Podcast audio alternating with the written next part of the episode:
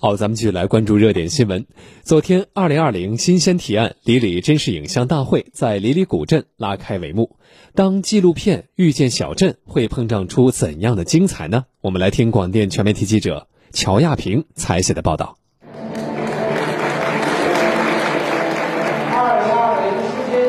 本届大会由江苏广播电视局、中国广播电影电视社会组织联合会纪录片工作委员会、记录中国理事会、国广东方网络北京有限公司与苏州广电总台等联合组织。今年大会全网征集到来自荷兰、波兰、日本等国家和地区的优秀提案，共计一百三十二部。来自海内外近三百位纪录片导演和制片人，以及传统媒体、新媒体平台代表汇聚一堂，共同见证了大会的开幕。这也是疫情以来纪录片人的首次大型峰会。苏州广电总台纪录片导演张扬：我今年是第三次来参加提案，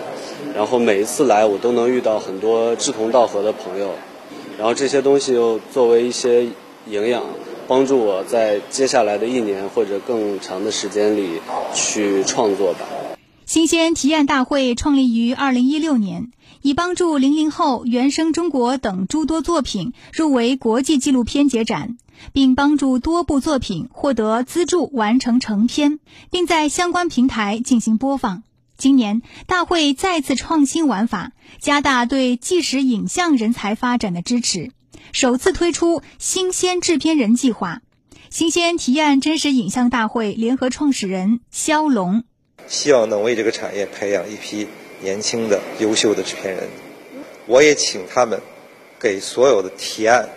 以制片人的角度进行一个评论。今年大会的举办地里里古镇正在打造中国纪录片小镇。大会特意开设“当纪录片遇见小镇”主论坛，邀请行业专家进行头脑风暴。中国纪录片网负责人、记录中国理事会秘书长张延利希望为纪录片人去找一个大家的一个栖息地，啊，把纪录片产业链条上从创作、啊创意到拍摄到后期。嗯，到培训，希望有这样一个集群的概念落地在一个小镇上面。